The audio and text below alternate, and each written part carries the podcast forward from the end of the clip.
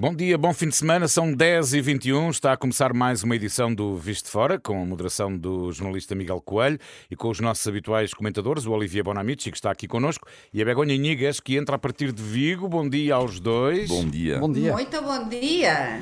Begonha, e tu ainda não foi desta que foste TGV, pois não? Eh, não, mas espero, espero que, que seja de aqui a, a, pelo menos em 2030, isso que disse o primeiro-ministro. A Begonha, que há muitos é? anos é das principais promotoras deste Exatamente. projeto e da necessidade de ligação de alta velocidade uh, entre Lisboa uh, e, uh, e, o Porto e Vigo, neste caso também. Mas qual é a importância que já agora dão ao anúncio feito ontem? veremos se será mais um ou se será o anúncio definitivo, como garantiu António Costa. Eh, de que as obras do comboio de alta velocidade eh, vão arrancar e que será eh, desta vez. Olla, a importancia é, é, é, eu diría que é, unha, é un bon sinal, non é? Eu sou un bocadiño portuguesa e, por tanto, desconfío até que non teñamos o TSB a funcionar. Mas eh, o feito de que o goberno de Lisboa eh, fixese este anuncio, teñan en conta isto os nosos ouvintes, días antes da, da Cimeira Ibérica de Viena do Castelo, que aínda non temos data definida, mas vai ser en outubro, eh, neste, neste próximo mes, que comeza mañá, e, e que o faça, que o faça no norte, que o faxa no Porto, primeiro ministro, iso indica que, que o goberno portugués sí que quer mesmo que este comboio vaya para frente e non vaya tanto o comboio entre Lisboa e Madrid, o TSB entre Lisboa e Madrid, que é o que quer o goberno de España. Entón, isto é unha maneira de presionar.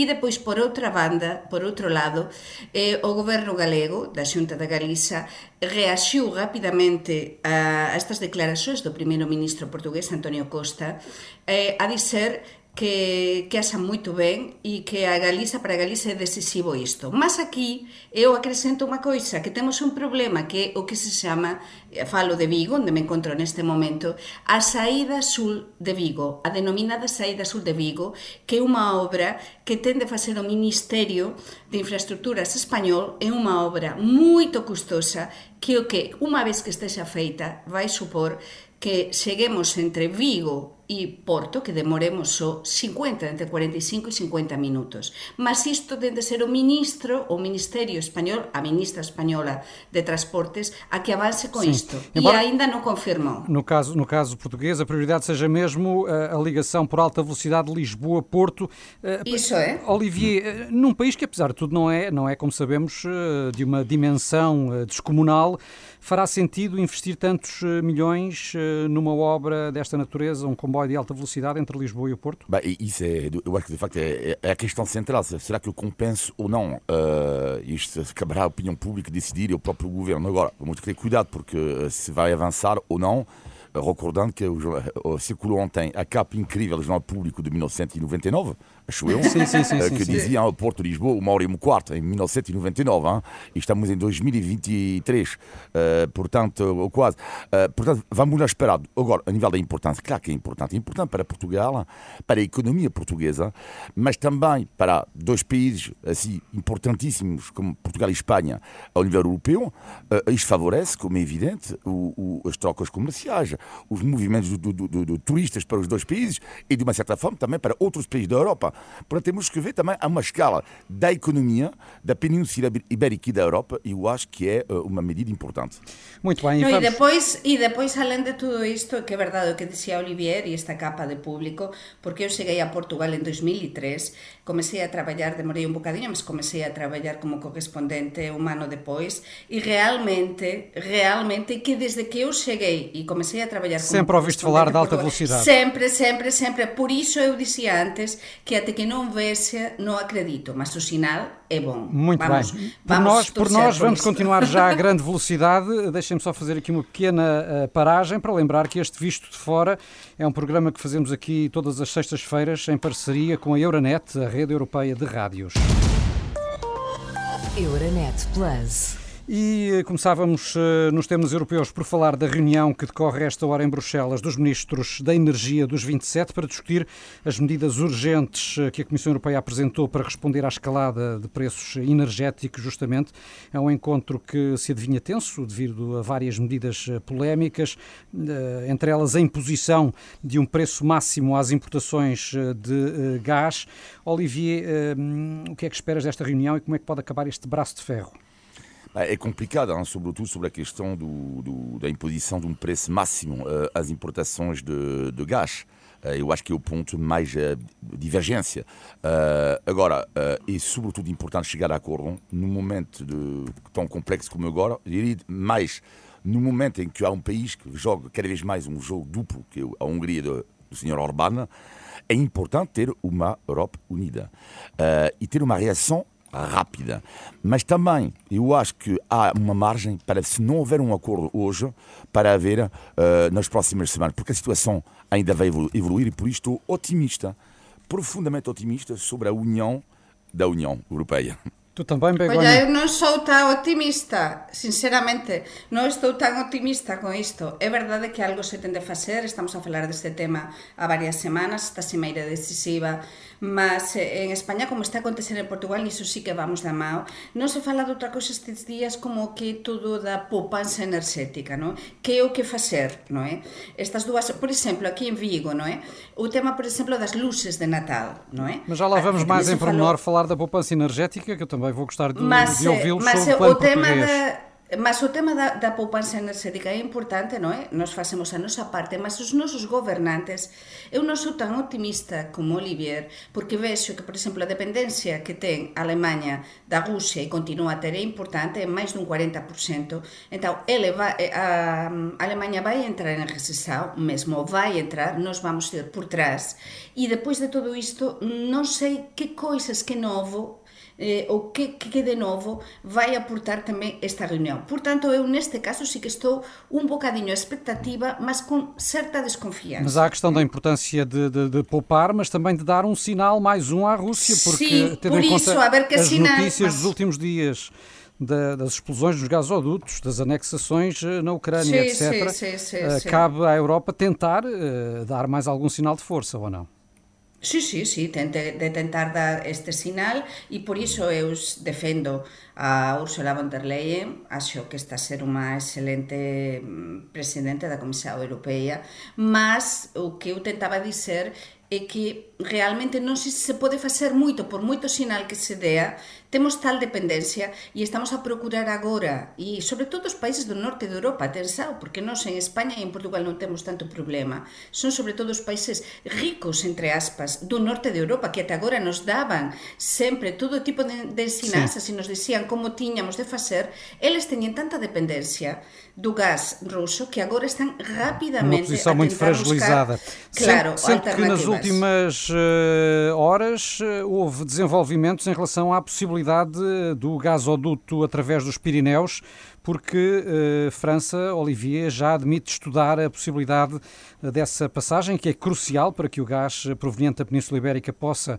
uh, ser transportado até ao centro da Europa. O que é que terá feito Emmanuel Macron mudar de ideias? É possível que seja, eu diria, procurar alternativas. Portanto, é isso que eu estava a dizer há pouco. A situação é tão complexa, é uma situação, diria, inédita, que ninguém podia imaginar há seis meses atrás, que é evidente que os governos vão se adaptar à situação nova. E, portanto, Emmanuel Macron, sobre esta questão e sobre outras, está a seguir muito, por acaso é engraçado, porque somos aqui os três representantes dos países, Portugal, Espanha e França, no estúdio, e vemos que Emmanuel Macron segue muitas vezes por acaso, a linha, a, linha ibérica. Portanto, para mim não é, não é uma grande surpresa. Mas olha, uma coisa, eu tenho de, de acrescentar aqui também. Eu acompanhei também como correspondente quando se começava a falar precisamente desta ligação através dos Pirineus, não quero reiterar da que falaba Miguel, eh, mas estou a falar de a 15 anos eh, a forza eh, a presao que estaba a facer eh, nomeadamente España a través tamén das propias comunidades autónomas españolas a, a, a tentar convencer a França para que, para que se avanzase con, con, con esta Liga SAO a través dos Pirineus, non é? que era importantísimo, e só agora a França, só agora, depois de tantos anos, SOS, non é? Nun momento xa dramático, diz, ok, vamos avançar, não é? E então isto é muito triste, não é? Depois Mas veremos, de tantos veremos anos em que, moldes, agora. em que moldes poderá avançar Isso e é, quanto tempo veremos. demorará. Uh, Mas, entretanto, princípio, parece que, que, querem dar este sinal. É? Entretanto, e antes de avançarmos uh, para outros temas, uh, queria ouvi-los sobre o que pensam do que está a acontecer com as explosões nos gasodutos no Mar Báltico.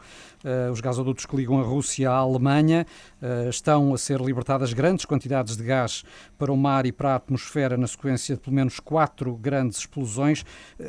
Tem alguma pista daquilo que possa estar a acontecer? Tem havido várias teses de sabotagem, seja de origem russa, seja por parte dos Estados Unidos, Moscovo aponta nesse sentido. o que é que vos parece que é a tese mais provável, Olivier? Bem, tu vais ficar desiludido comigo porque não tenho a solução, não, tenho, hum. não sei quem é exatamente está por trás. Mas eh, agora, o, o diretor da, da, Agência Internacional da Energia que disse que uh, não é preciso ser uh, o detetive Hercule Poirot para saber uh, quem está por trás. Eu diria que é o que é, eu diria mais nesse, nesse caso, o preocupante é o que pode acontecer depois na mesma linha.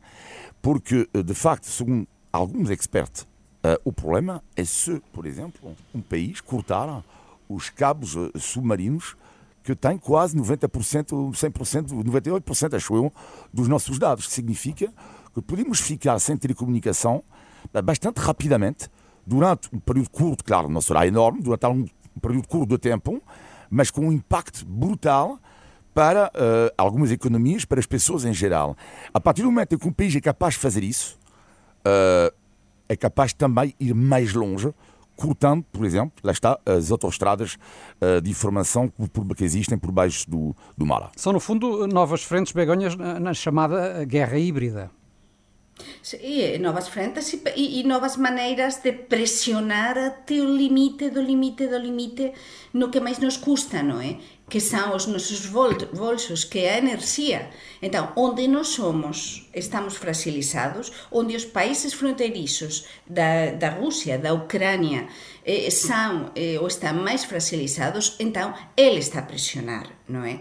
Então, isto não, não deixa de ser um, um apertar, apertar, apertar, apertar da parte de, de Putin eh, a Europa, para, para dizer cá estou, estarei a, a perder eh, folego na parte, digamos, militar na Ucrânia, mas eu aqui levo o mando. É, é un sinal, eu acho, que, que moito preocupante, non é? Porque nos indica que o Putin, eh, non só cos referendos fraudulentos eh, de, dos E as anexações días, que se prepara para anunciar Exactamente, que horas. se anunciaran, que se dixeran que, que van para frente.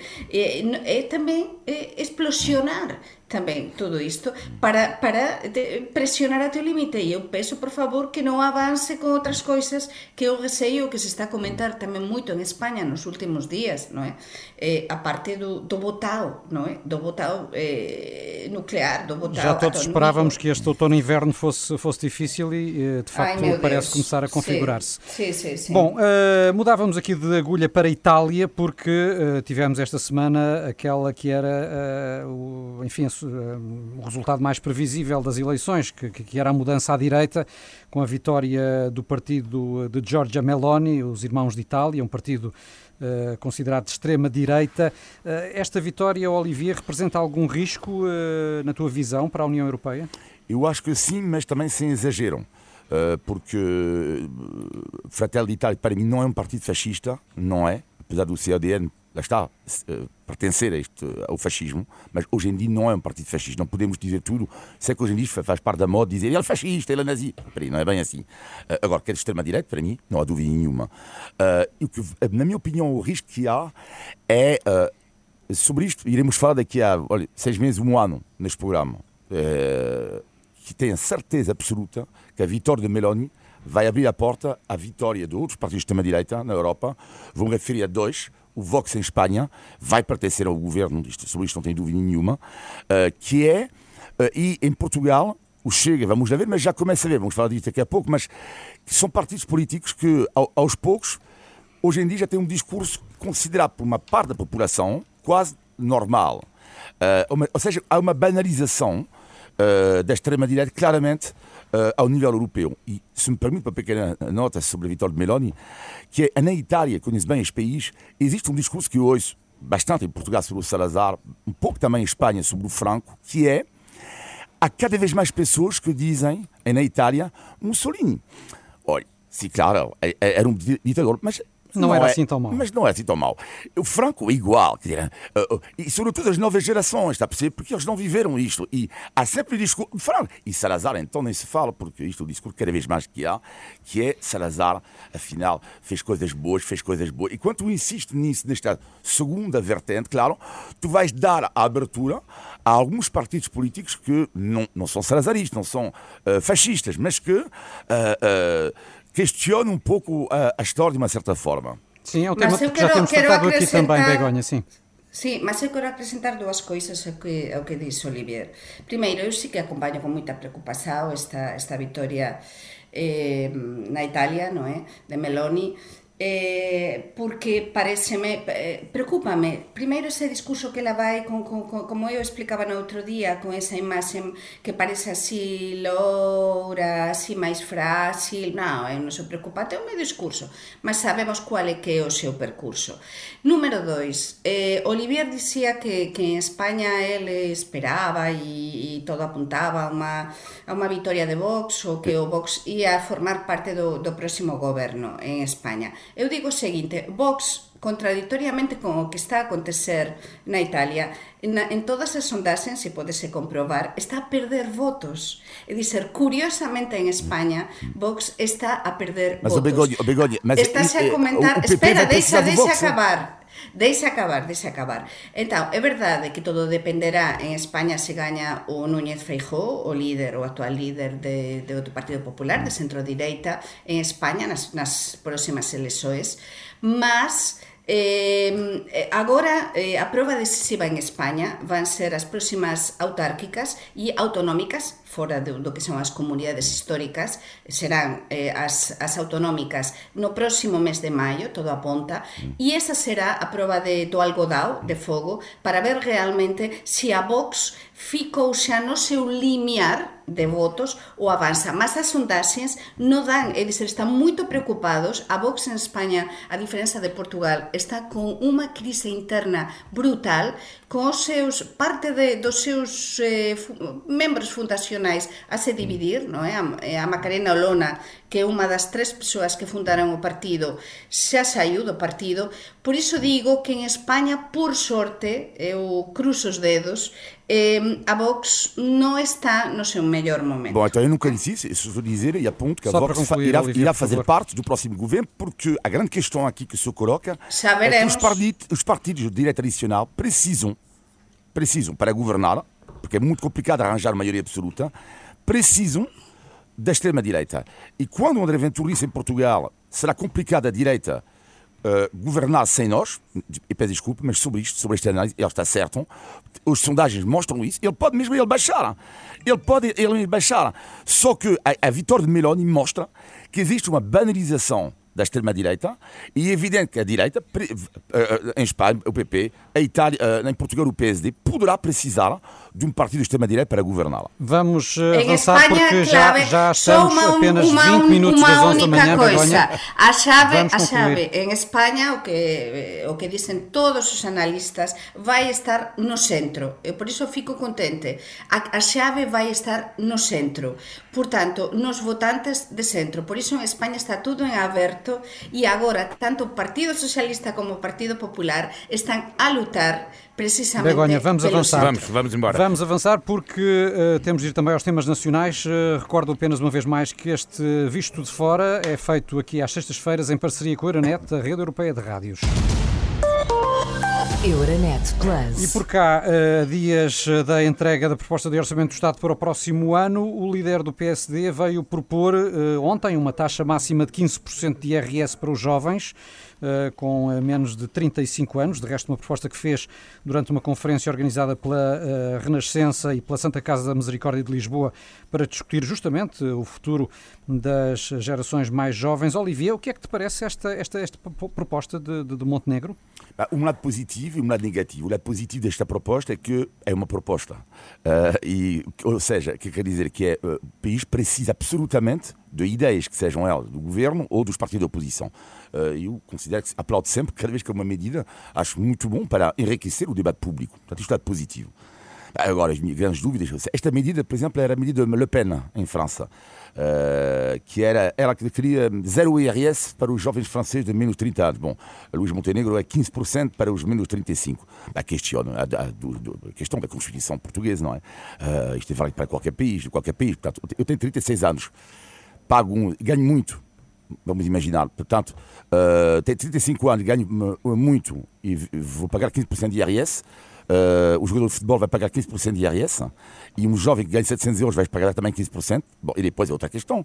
É a questão da idade. É constitucional ou não?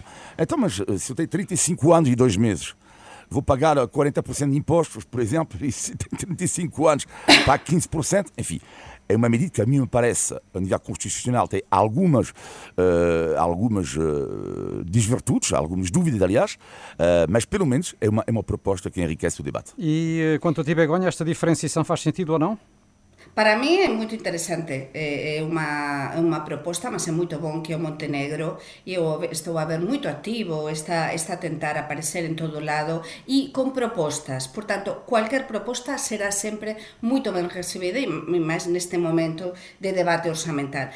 Mas eu acrescento tamén que en España temos estes días unha polémica brutal precisamente pela redução de impostos. Comezaran algunhas comunidades autónomas como Valencia, que é do Partido Socialista, e a Galiza, por exemplo, que é do Partido Popular, e entón o goberno español se viu obrigado onten a anunciar que, que vai de ser eh, IRS eh, nas rendas eh, de, de menos de 20.000 euros eh, ao ano. Mas as comunidades autónomas, estas dúas que dicía, está a reducir e considerablemente, xa para este, esta próxima declaración, eh, IRS para rendas, por exemplo, eh, inferiores a 60.000 euros e no caso da Galiza a 30.000 É interesante que os gobernos eh, comecen a ver o que nós precisamos os cidadáns e entón eu o que penso é que o goberno de Lisboa neste momento o que debería pensar moito máis é na clase media. Porque outra das coisas que se está a comentar moito en España de Portugal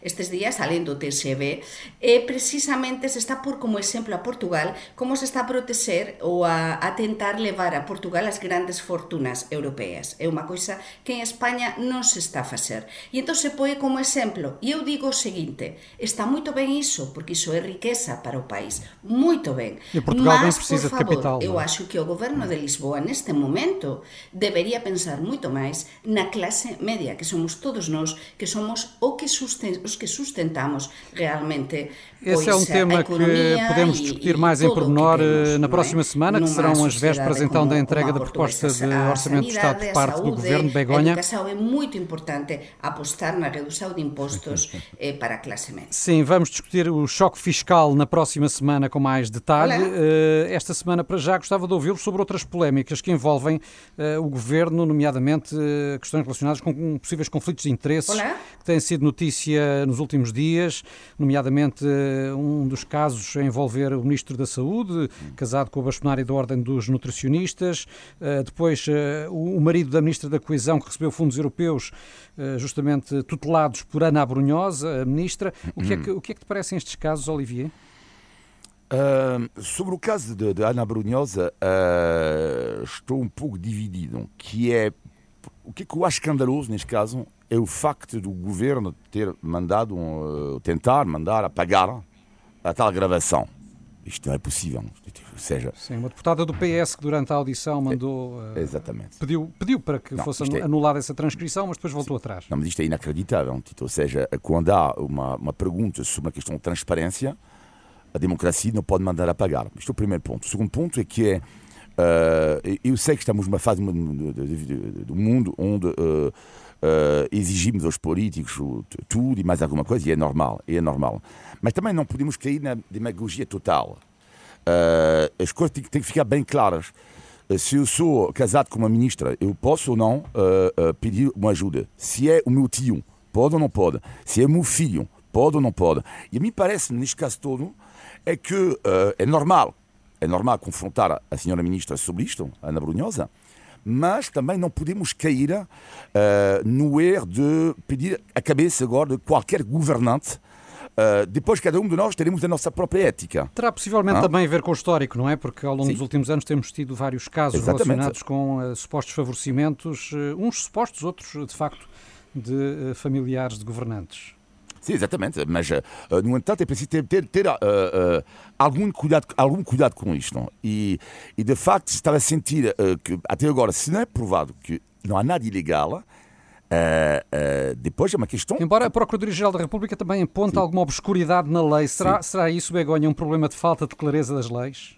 Também? Eu penso, eu concordo neste caso 100% com o que está a dizer Olivier. dizer, non podemos pedir a, a cabeza así rapidamente dun gobernante, non? Unha coisa é o que é legal e outra coisa é o que é ético. Sí, entón, eh, eh, entón, isto, para mí esta é a base, non é? Porque todo aponta, eu non coñezo en profundidade este tema, mas estive a ler eh, todo que, o que saiu na imprensa eh, portuguesa nos últimos días e todo apunta a que é legal, non é? Mas até que ponto eh, un gobernante ou un familiar dun gobernante se pode beneficiar disto? Entón, eh, de, desta situación... Vamos deixar tamén a questão no ar. Exactamente. Então, para mí, esa é a base. De, de, há, há, um tema do qual não podemos deixar de falar, que é de facto o plano de poupança energética que por fim foi uh, aprovado esta semana em Portugal, com muitas recomendações e poucas obrigações.